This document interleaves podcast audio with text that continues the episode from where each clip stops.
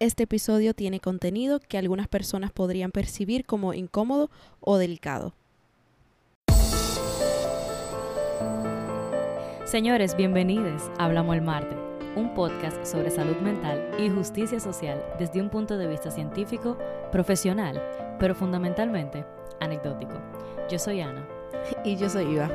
Y señores, Hablamos el Martes.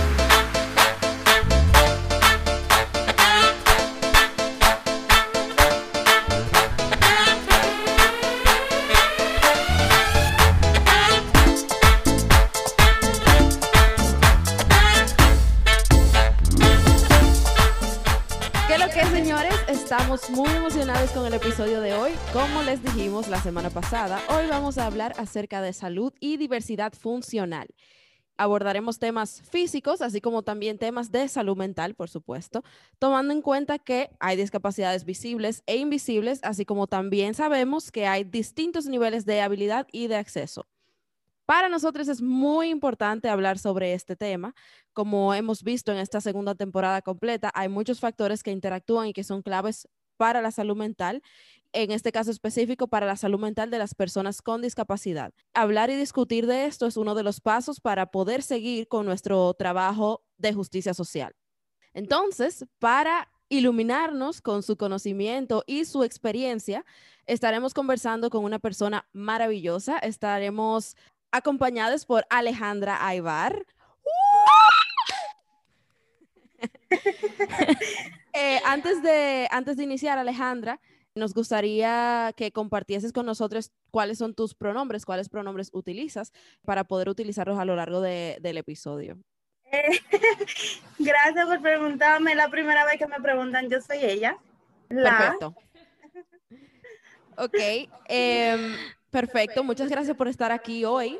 Y para empezar formalmente, ¿quieres compartir con nosotros cómo iniciaste tu trabajo promoviendo la inclusión y por qué este trabajo es importante para ti? Claro que sí, chicas, muchísimas gracias por invitarme. Es para mí un honor estar aquí.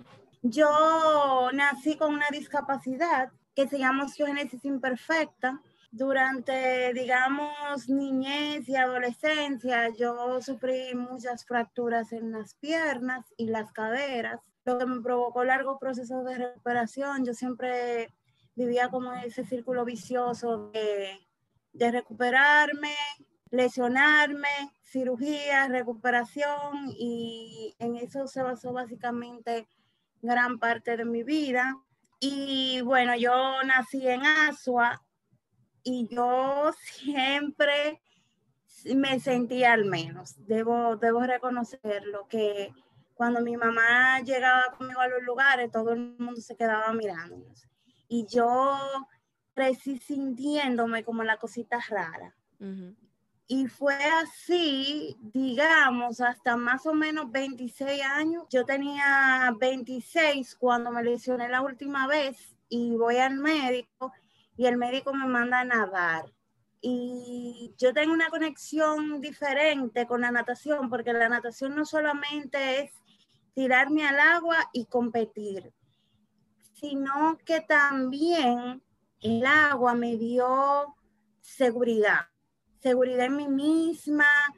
Eh, a través de la natación yo empecé a verme físicamente diferente y también a amarme y aceptarme como yo soy y no como la gente esperaba que yo sea. Mm, Entonces, es algo totalmente distinto y fue algo que sucedió sin darme cuenta porque en ese proceso de que yo empecé a nadar, yo me cubría completa con unos trajes de baños, una cosa increíble que yo creo que eso nadie lo utiliza, para que la gente no me mirara y para que la gente no me preguntara. Pero luego ese traje de baño empezó a pesarme y yo comencé a, utilizar trajes de baños más arriesgados. Y para mí era más importante ser rápida que la gente me mirara o que la gente me preguntara. Y en ese momento como que mis prioridades empezaron a cambiar y yo me siento súper segura y bonita y me veo bonita yo misma con mis trajes de baños. Y creo que es ahí cuando todo cambió Entonces, eso también me llevó a entender que así mismo como yo me sentía, habían otras personas que también lo hacían. Y empecé a utilizar experiencias laborales, experiencias de cosas que me habían pasado en la universidad, en el colegio, para levantar la voz y para hablar sobre eso. Y así es como empezó ese trabajo, digamos, de manera informal de promover la inclusión. Wow. Es increíble porque tú empezaste ya de una vez con la herramienta que tú utilizaste para eh, echar para adelante, que fue la natación. Entonces, hablen un poco cómo la, a ver, ¿cuáles son esas cosas que, que, la natación mejoró en tu vida? O sea, ¿qué hizo? Además del tema de sentirte mejor contigo misma, ir aprendiendo a amarte. Eh, y una cosa también interesante, y es el tema del el estigma que tú tenías anticipado de déjame yo ponerme esta, este tipo de traje de baño para que la gente no me pregunte, no me nada. O sea, antes de que te pasara lo que te fuera a pasar, ya tú tenías en tu cabeza el estrés de déjame yo evitarme lo mejor. Totalmente, porque y eso es algo que ha evolucionado bastante, porque anteriormente la gente como que me miraba y me preguntaba, eh, ¿tú no hiciste así? ¿Qué te pasó? O empezaba a, hacerme diagnóstico y a decirme qué cosas yo debía hacer y qué no. Y eso cambió totalmente porque, o sea, cambió totalmente verme como una persona débil a verme fuerte y a preguntarme si, si levantamientos de peces es mi deporte, que realmente no lo es. Wow, o sea, eso también nos despierta el tema del acceso a los servicios. Como, a ver, tú eres una persona que por lo que nos cuentas, eres bastante resiliente y has podido afrontar las situaciones de una manera bastante adaptativa hasta ahora lo que nos dices. Pero hay un tema con acceso a los servicios de personas con discapacidad que se ve limitado y que es una barrera el hecho de ir y que la gente te mire, te pregunte, sea insensible, porque de hecho le falta un poco de sensibilidad a la gente que venga y te diga cosas que tú tienes que hacer, hacerte diagnósticos, y como que hay una falta de empatía ahí, donde la gente cree que puede eh, decirte lo que tú tienes que hacer y lo que tú, y lo que tú eres. Entonces hay un tema de, definitivamente de acceso a servicios donde hay personas que tal vez ni siquiera se presenten a los bancos y a las instituciones públicas por miedo a lo que la gente va a decir. Entonces eso es una barrera definitiva, esa, anticipación de yo mejor me evito ese problema. Entonces, sí queríamos preguntarte, ya que entramos el tema de, del estrés y cómo te ha afectado con tu autoconcepto, tu condición, ¿cómo tú crees, si es que lo ha hecho, que tu condición de estrogénesis imperfecta ha impactado tu salud mental a lo largo de tu vida? Eh, ya sea para bien o ya sea para mal, puede ser cualquier cosa, o si tú realmente crees que hay una relación entre, entre la estrogénesis imperfecta que tú, que tú tienes y tu salud mental. Mira, voy a abundar primero un poquito con el tema de los servicios, para no dejarlo pasar mis ideas. Yo una vez en una entrevista anterior alguien me preguntó qué yo consideraba que, las, que cuál era la primera cosa que la gente debía hacer para ser más inclusivo. Y yo les respondí que educar los ojos que aprender que no todo el mundo tiene cabello, que no todo el mundo es alto, que no todo el mundo es esbelto y que tú no sabes las circunstancias por las cuales esa, persona es así o si esa persona simplemente se siente bien con eso. Y no está relacionado ni siquiera con la discapacidad. Yo mencionaba recientemente que a mí me parece de muy mal gusto cuando la gente me dice a mí que le diga a mi entrenador que se, que se quite la barba como que yo tengo algún, algún derecho sobre él y él se la va a quitar porque yo le diga. O sea, si a él le gusta, él se la puede dejar porque a mí, para mí, él es mucho con demasiado, con barba, sin barba, como sea. Entonces, yo pienso que la gente debe educarse un poco en cuanto a, en cuanto a eso. Porque yo me imagino que muchas personas no hacen lo que tienen que hacer simplemente por el trato que les vayan a dar. Y otra cosa importante en cuanto a los servicios es que en la mayoría de los lugares no, no nos atienden con la prioridad que nosotros merecemos. Decimos así, tenemos prioridad, pero mentira, tenemos que asistir igualito. Entonces tú no sabes si el hecho de que dure 20 minutos en una fila me desbarata la rodilla. Yo otro día fui a un sitio y yo me quedé parada como 20 minutos y yo tenía mi, mi mochila porque yo había salido de la natación Y después de eso, yo tuve que usar rodillera durante tres días. Lo más interesante es que cuando yo paso al mostrador y le digo a la muchacha que es importante que yo entienda que dar prioridad a las personas con discapacidad, ella ni siquiera levantó la vista para mirarme. Wow. Wow. Yo entiendo que, que es importante que yo sé que, que nos ven como la minoría, pero aún siendo la minoría, es importante que nuestros derechos sean respetados. totalmente. Claro, antes de la pregunta, lo que tú dices me llama la atención una frase que yo escuché en una película, no me acuerdo ahora mismo qué película fue, pero que decía que lo que tenemos que hacer no es cambiar a las personas o intentar cambiar a las personas, sino cambiar la forma en cómo las miramos. Eso que tú estabas diciendo, de que hay que cambiar cómo miramos la vista. Y no solo eso, sino que también hay que entender que hay personas que no pueden cambiar e intentamos cambiar. Hay personas que tampoco quieren cambiar las cosas que, que pudieran, pero no quieren. Entonces, es un tema de cómo miramos y definitivamente se necesita una conciencia e información de lo que es la discapacidad en este país. Eh, porque las personas del sector público o del sector privado que trabajan en empresas que atienden personas, servicio al cliente, atención al cliente, tienen que tener una información, tienen que tener cierta, cierta formación en eso. Sí, también que muchas veces la gente cree que accesibilidad, lo habíamos dicho en un episodio pasado, que accesibilidad simplemente se limita a, qué sé yo, si tenés una rampa afuera, mal hecha, por cierto, o, ah, sí, tenemos esa rampa y después tú entras y lo que hay es pila de calones, por ejemplo. Y también quería decir que eso mismo que tú estabas diciendo, la persona que ni siquiera levantó la mirada, es como ese distanciamiento y esa falta de sensibilidad, también es como que distanciándome de, esa situación, de tu situación, esa no soy yo y esa no voy a ser yo. Por lo tanto, no me importa, ni siquiera. No me interesa. exacto, ni siquiera voy a levantar la mirada porque ese problema no es mío. Por favor.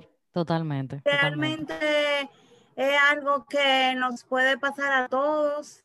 No queremos eso, pero puede ser y o a un familiar de nosotros o a un hijo, uno no sabe. Entonces, nosotros debemos ser un ser humano amable, no cuesta nada.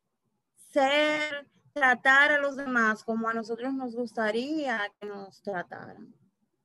Entiendo que es la clave. Exactamente. Entonces, tú me preguntaste que, cómo, que cuál era la relación de mi condición con mi salud mental o si tenía alguna. Ajá. Mira, yo creo que sí. Yo creo que sí que tiene alguna relación porque yo soy creyente de Dios. Cuando yo era chiquita, para mí esto no tenía sentido. Yo le preguntaba que por qué a mí, que por qué a mí. Entonces tú creces con ciertas limitantes y con ciertas frustraciones que tú no sabes a quién tú se la, a, a quién tú se la vas a echar. O sea, ¿quién es culpa eso? Y entonces tú, bueno, en mi caso, yo yo tuve mis momentos en el que definitivamente yo toqué fondo y en el que yo decía, yo me quiero morir, yo no aguanto más. Yo no aguanto ni más dolor, ni más cirugías, ni, ni más nada. Y yo, yo estaba cansada con J y, y, era complicado. Había momentos en que, en que me recuperaba rápido, había otros momentos que no. Y yo siento que que todo lo que yo soy ahora y como yo veo la vida y como yo pienso, es producto de todo eso que pasó, pero en su determinado momento yo no era así. Y sí, yo tuve momentos de depresión. Wow. No sé si eso eh, responde a tu pregunta. Totalmente, totalmente. Sí, definitivamente hay una relación. Sí vimos que tú viviste muchísima impotencia, muchísimo cansancio, totalmente válido y un estrés crónico, como quien dice, con un constante estrés de operaciones, fracturas, etcétera, que te llevaron a un punto de depresión. Eso. Cuando cada vez que yo tenía que aprender a nuevamente, me generaba mucho estrés porque yo no quería hacerlo, porque yo decía, ¿para qué voy a hacerlo si me voy a caer y me voy a fracturar otra vez? Entonces era, era difícil.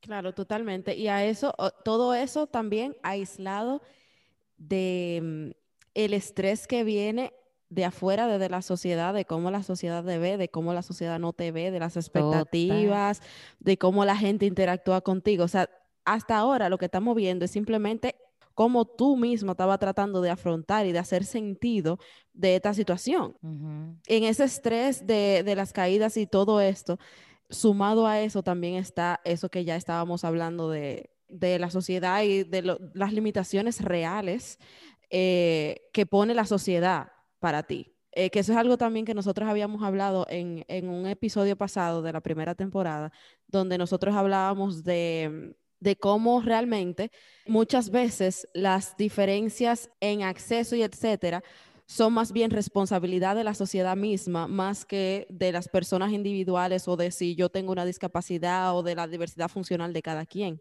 Eh, todos los espacios deberían ser accesibles y esa debería ser la norma y esa es la realidad. Em, quizás se piensa que tener sitios accesibles es un lujo, es más caro, pero si tú lo piensas desde, desde su, digamos, cuando tú, desde el momento en que tú lo tienes aquí en tu cabeza, que es una idea, si tú lo piensas como inclusivo, lo construye inclusivo, no es más caro.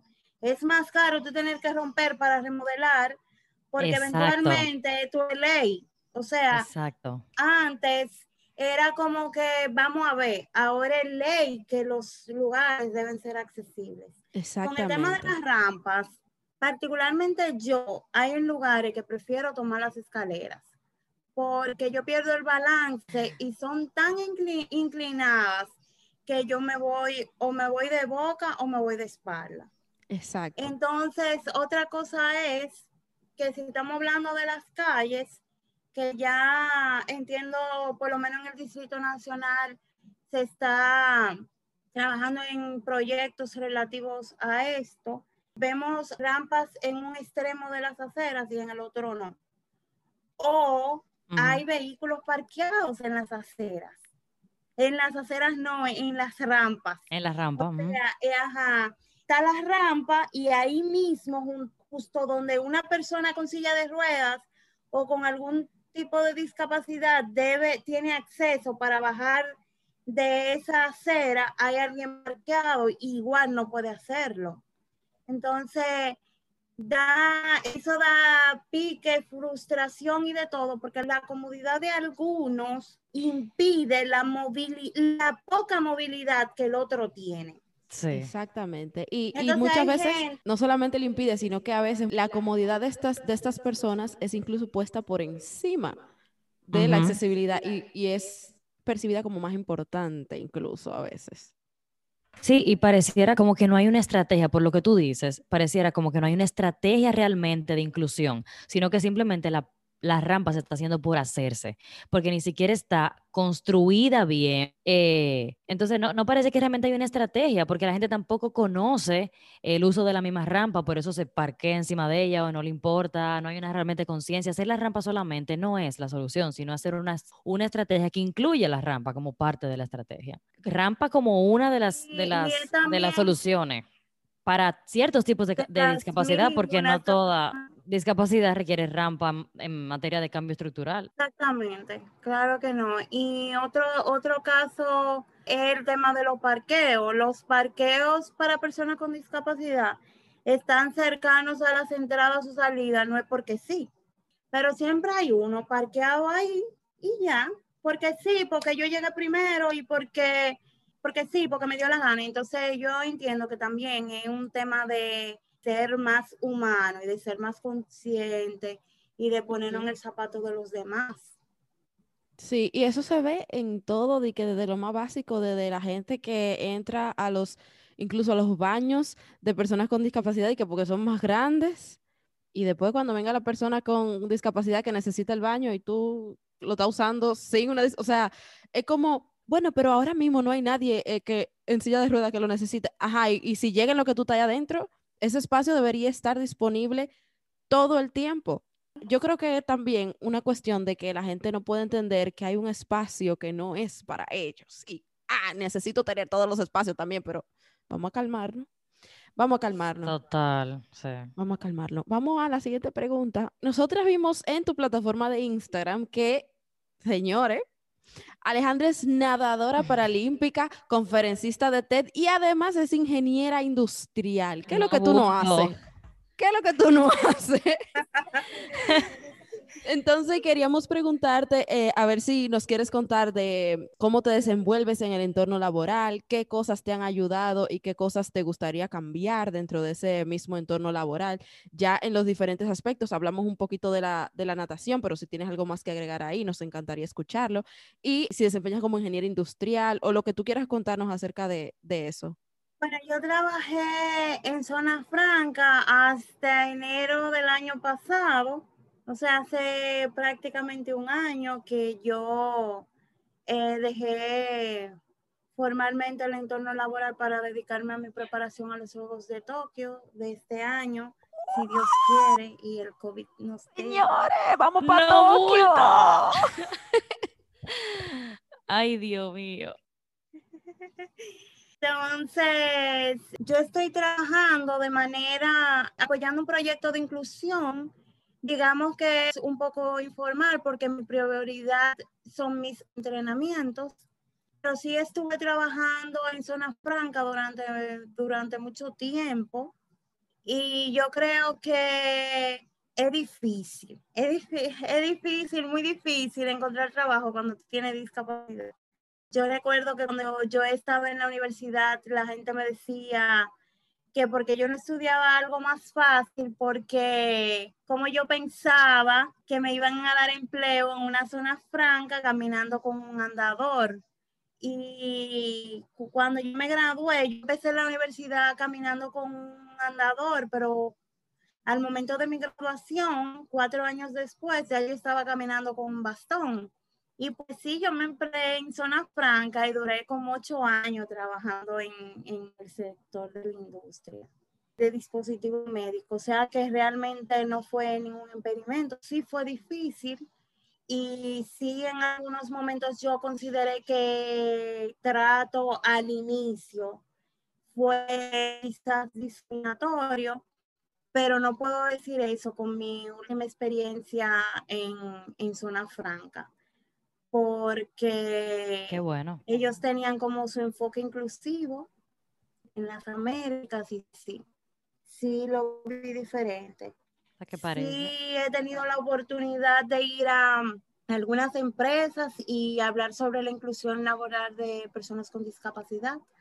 Para mí es algo muy importante porque yo sueño con el momento en que no tengamos una ley que nos exija que el 3% de los empleados deben ser personas con discapacidad en empresa pública y el 2% en empresa privada, sino que si me llega un currículum y el perfil encaja y esa persona, esa persona tiene la, digamos, las habilidades, las capacidades, simplemente se contrata, o sea, que no que así mismo como una persona convencional nosotros tengamos las mismas oportunidades, ¿por qué no?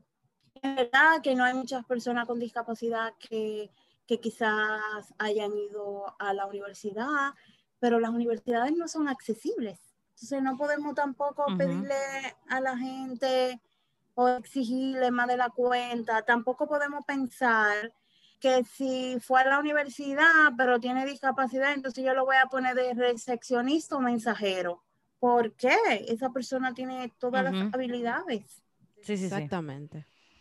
Eso, eso, que tú dices con el tema de, de, a dónde voy a posicionar a la persona y lo que tú decías también con la carrera, la gente que te decía que nos sorprende bastante, eh, la gente que tú decías que dicen, pero ¿por qué tú no estudias algo más fácil? Eso deja ver las bajas expectativas que tiene la gente, que suele tener la gente de las personas con discapacidad, independientemente de la discapacidad. Inmediatamente estás etiquetada con una discapacidad, ya la gente tiene bajas expectativas de ti. No importa lo que sea. Entonces, eso también hay que hacer conciencia social y por eso lo decimos y lo repetimos aquí también, que hay que hacernos introspección de cuáles son las expectativas que tenemos cada uno de las personas que tienen diversidad funcional. Otra cosa, tú dices que tú das capacitaciones y cursos a empresas, es un trabajo excelente, lo que nos hace ver que realmente no es tan difícil. Y tu último trabajo en Zona Franca nos lo dice también, no es tan difícil a tener un abordaje inclusivo en las empresas. Simplemente es la motivación, tener la voluntad de hacerlo. Y también, además de que no es tan difícil, también nos dice el cambio, que, el, el impacto que puede tener y, y el, el, cambio que puede hacer una empresa o una compañía o incluso una persona que realmente esté comprometida con la inclusión. Una inclusión auténtica y real, no, no para las fotos. Cosas que perduren en el tiempo. Exactamente. Cosas que perduren en el tiempo, porque hablar de inclusión no es como que un proyecto de tres meses, lo sabemos. Hemos avanzado, tenemos mucho que avanzar, pero definitivamente lo que hay que hacer son cosas que perduren en el tiempo. Yo he ido, realmente no son capacitaciones, porque yo no soy una experta, yo simplemente hablo desde mi experiencia. Yo he dado algunas charlas motivacionales y sí, hay muchas empresas que se están abriendo a la inclusión realmente, genuinamente, que he visto, he sentido por el ambiente que no es simplemente moda, porque el tema de inclusión eh, sabemos que está en su momento. Sí, sí, eso se siente. Muchas cosas pueden pasar. Cuando es superficial. Entonces, respecto a eso de las expectativas, antes de seguir más para adelante, te queremos preguntar cómo, cómo tú, Alejandra, manejas esas expectativas, esas falsas expectativas que la gente a veces tiene de ti, tanto como tener eh, muy bajas expectativas respecto a algunas cosas, como también expectativas tipo, ay, tú tienes que ser inspiracional y tú tienes que hacer esto y tú tienes que hacer aquello porque tú y esto. ¿Cómo tú manejas ese tipo de cosas? Y también cómo tú te aseguras de, seguir, de mantener tu sanidad mental. ¿Qué, qué, qué cosas haces? Yo he aprendido, yo he aprendido, hay una frase que a mí me gusta mucho y a mi entrenador también le gusta mucho, que dice, trabaja muy fuerte en silencio y deja que el éxito haga todo el ruido. Ah, Entonces, las personas siempre están esperando cosas y a mí es algo que me ha costado aprender porque he tenido momentos en los que yo siento o he sentido que, que tengo que demostrarle algo a los demás, cuando realmente no es así. Si yo lo que hago es enfocarme en mi proceso, trato de desconectarme de, de todo lo que me genera esa ansiedad. Yo creo que mi vida misma ha demostrado que absolutamente todo lo que yo me he propuesto, yo lo he alcanzado. Inclusive cosas que ninguna persona convencional ha hecho. Entonces, yo entiendo que, que la gente siempre va, es complicado eso. Yo, yo, una de las, de mis claves, digamos, es mi círculo de amigos, las personas que me rodean, es muy estrecho. Entonces ahí solamente genera buena vibra. Yo creo que eso es muy importante. Al final las personas que te quieren te van a apoyar y no te van a, exigir cosas que tú no puedas alcanzar. Al contrario, ellos se van a sentir orgullosos de ti, de lo, de lo que sea que tú hagas, porque son las personas que conocen y ven el proceso. A veces mucha gente te pide resultados y ni siquiera sabe por todo lo que tú tienes que pasar para llegar ahí. Wow, sí, eso es importante lo que tú dices porque aquí entra la variable de lo que es la red de apoyo de las personas. Y yo me he dado cuenta, incluso hablando contigo, que muchas veces las expectativas que intentamos llenar de las personas no son necesariamente de nuestro círculo más cercano, porque nuestro círculo más cercano que más nos quiere, normalmente, es lo que suelo ver, es que tienen empatía con nosotros y nos apoyan, como ven el proceso, pues han visto todo y como que es más fácil que sean más suaves, mejores con nosotros y que entiendan nuestra condición mejor, tanto así como nosotros. Entonces muchas veces queremos llenar expectativas de otras personas que nos acaban de conocer, que no nos conocen. Y eso ya el tema así de que nuestra red de apoyo cercana no nos apoya, ahí sí es, sí es duro. Pero qué bueno que tú tienes gente cercana que te quiere, que te apoya y que ha visto junto contigo tu proceso y lo ha vivido. Y eso hizo la entrada perfecta a la siguiente pregunta que te queríamos hacer. Y es que muchas veces la gente no suele asociar a las personas con diversidad funcional o con discapacidad no las suelen ver como personas que tienen una vida social activa o que tienen amigos o incluso pareja o lo que sea. Usualmente ellos borran esa parte completamente de la vida con personas con discapacidad y simplemente se quedan con, qué sé yo, con lo que ellos ven ahí en, en, Instagram o qué sé yo, lo que ellos vieron en, una serie. Eh, la parte simplemente que le conviene a ellos para usar como que si yo que inspiracional, pero borran la parte humana realmente y que, y que somos seres humanos. Nosotros ocupamos un espacio y respiramos nada más para muchas personas. Exactamente. Sí, no hay eh, necesidades, no hay emociones, no hay nada más. Realmente, yo creo que eso ha cambiado mucho, entiendo que ha cambiado, porque hay muchas personas que he visto recientemente conversando acerca de eso. No ha sido mi, mi, mi experiencia, como que la gente no me pregunta que si yo salgo, que si no, yo honestamente esa no ha sido mi experiencia, por lo que quizá no tenga mucho que decir en cuanto a eso, pero sí he visto algunas campañas de páginas deportivas que yo sigo que han hablado acerca de la discapacidad y la sexualidad y la discapacidad y el tema de las vacaciones y de la accesibilidad. Yo entiendo que, eso está cambiando. Qué bueno, me alegra mucho que, que eso esté cambiando y que también tú estés pudiendo percibirlo y como también yo imagino que, que si incluso en tu misma comunidad deportiva es algo que estás viendo que está cambiando, es algo también que, que, a veces como que nos trae optimismo y motivación también, porque todo el tiempo las cosas iguales como que a veces uno se siente como, conchale, pero de verdad, todavía 2021 y todavía. Mira, la mayoría del tiempo yo he entrenado con personas convencionales, o sea, con personas sin discapacidad. Y yo en ningún momento, ni siquiera durante el mismo entrenamiento, antes de COVID, que podíamos entrenar cuatro, cinco en un mismo carril, yo nunca he sentido como que a mí me han echado para un lado. Y en temas sociales o por fuera de la piscina, que son mis personas más cercanas o las que con más frecuencia veo, yo no puedo decir que hay una diferencia en el trato hacia mí. Claro, evidentemente me cuidan, como que nadie me sorprende para darme un susto porque me provoca dolor, la impresión, eh, como que todo el mundo trata de, de cuidar mi integridad física. Claro, y tomar en cuenta tus necesidades. Y, también en temas emocionales, como que no hacen comentarios que puedan de alguna manera ofenderme o hacerme sentir al menos. No ha sido mi, mi experiencia. En la universidad sí, y en el colegio fue totalmente distinto. No con mis compañeros de universidad, mis compañeros de universidad fueron perfectos, pero sí tuve profesores, tuve un profesor que me dijo inválida, Ajá. Y casi me quema, literalmente, casi me quema una materia y la gente dirá, ¿cómo así te quemaba tú? No, casi me quema porque él me mandó a un sitio que no era accesible, él lo sabía y me mandó. Y como en el sitio no me dejaron entrar, me reprobó la práctica. Wow.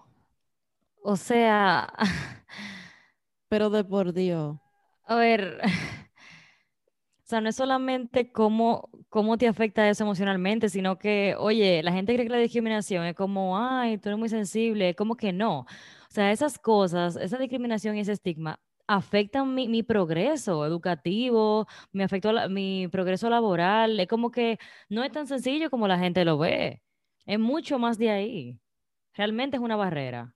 Sí, y, es como que tú tienes que saber que no es que tú me vas a acomodar la cosa a mí, es que si tú sabes que en el sitio no me van a dejar pasar y tú lo sabes que no me van a dejar pasar, no me mande, porque ellos no van a hacer, ellos no van a cambiar sus reglas de seguridad por mí. Claro. Sus procesos que pueden ser riesgosos para mí. Pero lo más grave de todo es que él me dijo así, inválida, frente a 10 de mis compañeros de universidad. Wow. Y eso, eso fue ese comentario corrió rápidamente y todos mis compañeros estaban escribiéndome, estamos contigo, lo vamos a reportar. Total, lo total. después de la universidad, pero es una persona que, que no está. Qué bueno. Nos alegramos que no esté más. Nos alegramos que no, esté nos, más. No nos alegramos de que haya tenido que suceder eso para que lo sacaran, pero tratando de encontrar lo positivo donde quizá no lo haya, eh, nos alegramos que ya no esté ahí. Mira, mira cómo la conciencia y, y, la empatía hicieron que la gente se movilizara y dijera, no, espérate, esto no está bien. Así, eso no es la forma de referirse, esto no es la forma de, de tratar a una persona. Y mira cómo se hicieron las cosas. Exacto, o sea que eso le queremos decir, si nos estás escuchando ahora mismo y estás presente eh, en una situación parecida a esta, por favor, habla. Córtala reporta. Eso es violencia. Eso es violencia y debe haber consecuencias. Ok, ya, ya, ya casi estamos acabando, Alejandra. estamos, estamos cerca. Queríamos preguntarte si hay, como ya veníamos hablando, otros mitos o concepciones erróneas que tú entiendas que existen todavía en torno a la discapacidad y que te gustaría aclarar una o dos, algo que, que te gustaría que la gente deje de creer así como que no sé, que te venga, que te venga a la mente ahora. Yo tengo en la mente hace un ratico que, que omití en una pregunta anterior. Y es que un día yo estaba parada en un sitio y pasa alguien en un vehículo y me dice, ven acá, yo no voy porque es un desconocido. Y esa persona me insiste, ven, y yo le digo que no, pero no porque es un desconocido, yo no sé quién es. Y él me respondió, soy un tullido igual que tú. Yo no soy ninguna tullida, lo siento. Entonces, hay algo que la gente yo entiendo que debe cambiar son los términos. Una persona, no somos discapacitados, somos personas con discapacidad. Yo estoy cansada de ver eso de que discapacitado, eso suena tan feo. Entonces, porque es que primero está la persona y tiene una discapacidad, no es que la discapacidad es la persona. Entonces, en los términos, yo creo que los términos debemos totalmente corregirlos. No somos, no son mongolos, son personas con síndrome de Down. No son, eh, no somos normales, no, no somos normales, somos diferentes. Tenemos una condición diferente. Y yo creo que, que eso son como cositas que la gente tiene aquí, que debería ya, estamos en el 2021, señores, que ya debería desconectarlo, desconéctate de ahí. Claro, y que la información está ahí, o sea. Claro, y eso conecta súper bien con, nosotros siempre estamos hablando de la importancia del lenguaje, la importancia del lenguaje, la importancia del lenguaje y de ir desaprendiendo, porque sabemos que son cosas que pues crecimos escuchando, pero que también, así como las aprendimos, podemos ir desaprendiendo y sabemos que no es simplemente un switch. O sea que muchas veces quizás si tú estás acostumbrado a decir discapacitado, no sé qué, tú puedes ir poco a poco, es un proceso de aprendizaje, sí, pero lo importante es que tú vayas haciendo el esfuerzo poco a poco, persona con discapacidad, persona con discapacidad, persona con discapacidad, eh, e ir modificando esa forma en la que estamos pensando, porque realmente la forma y los términos, como bien estaba diciendo Alejandro ahora mismo, tienen un impacto real y medible. Tienen un impacto real y ya es hora, como mismo estoy repitiendo Alejandra, de que por favor, por favor, lo cambiemos.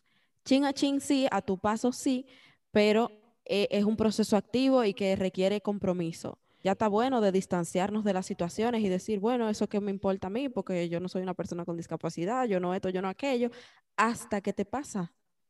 Tú no deberías esperar que te pase para que te importe. Ya, eso, mi pequeña, mi pequeña discusión aquí que yo siempre tengo. Eh, nosotros queremos cerrar el episodio ya para no eh, alargarlo demasiado y no quitarte más tiempo. Así que ya por último, queremos que tú compartas con nosotros algún mensaje final que te gustaría que la gente supiera, algo que la gente aparentemente no sabe y tú quisiera que esté en la cabeza de todo el mundo con respecto al tema de la inclusión y la discapacidad. Quiero, y lo repito siempre, pero lo repito siempre porque es importante que lo entendamos, que la inclusión es responsabilidad de todos. Eso es que yo tengo una parte y tú también tienes otra que es realmente importante. Y esas pueden ser cosas tan sencillas como que no me voy a, parar frente a la rampa, no me voy a parquear en el parqueo de personas con discapacidad, voy a ceder el paso en la línea cebra en la calle para que esa persona que tiene discapacidad cruce. Nosotros, las personas con discapacidad, no solamente tenemos que enfrentar los desafíos de la discapacidad, sino que también tenemos que aguantar la gente. Tenemos que aguantar las miradas, tenemos que aguantar los comentarios feos que nos dicen y nos escriben y tenemos que aguantar absolutamente todo. Entonces yo le pido a la gente que se ponga en el zapato de nosotros por un segundo y que entienda que nosotros somos personas que tenemos las mismas necesidades, comemos, vamos al baño, dormimos, hacemos todo lo que hacen ustedes. Igualmente necesitamos un espacio. Ese para mí es el mensaje más importante de cierre. Chicas, gracias. Perfecto. Eh, bueno, ya para cerrar un poco, eh, ya cerrar, cerrar, cerrar. Queremos agradecerte, Alejandra. Para nosotras fue un honor poder hablar contigo y gracias otra vez por compartir con nosotras y sobre todo confiarnos tu experiencia de vida, tú sabes, y contarnos tus cosas personales. Nos encantaron tus reflexiones y yo siento que Iba y yo sacamos bastantes aprendizajes hoy que nos vamos a quedar preguntándonos, como por ejemplo las bajas y altas expectativas que tenemos hacia personas con discapacidad, mejorar el acceso a servicios es crucial en este país, la evidente relación que hay entre la discapacidad y la salud mental, sobre todo por el estrés que se enfrenta todo el tiempo. Conocimos que cada persona tiene sus herramientas para afrontar la vida dependiendo de su realidad. Tú, por ejemplo, utilizas la natación y eres profesional en eso y también cómo la ignorancia de las personas crea una barrera para el progreso de las personas con discapacidad. Lo escuchamos en tu historia con el tema, el tema educativo y los términos. Hacemos énfasis en eso, Iba yo siempre, no decimos tullido, no decimos inválido. Conocer el término correcto para cada condición es una señal de respeto hacia la persona. También, por último, el tema de cómo identificar la discriminación y tener el coraje de denunciarlo puede tener un impacto gigante en la vida de las personas con discapacidad. Así que yo creo que nos llevamos eso y muchísimo más. Gracias. Y nada, todo el mundo sigan a Alejandra en Instagram, que tiene una plataforma de inclusión eh, en Instagram ella es Alejandra Rayita Bajo Aybar y definitivamente síganos a nosotras en Instagram hablamosmarte.rd. También si tienen alguna duda, comentario, eh, informaciones, opiniones, críticas, lo que sea, nos pueden escribir a nuestro DM o nos pueden escribir eh, a nuestro correo que es hablamosmarte.rd, no, hablamosmarte.rd.gmail.com. Nunca nos acordamos del correo, por eso que nos estamos riendo, Alejandra. Sí, la eh, mayoría de, ustedes nos escriben por eh, los mensajes directos de Instagram realmente. Y siempre les respondemos y también por los comentarios de nuestros posts. Y nada. Señores, hablamos el martes. ¡Me encantó!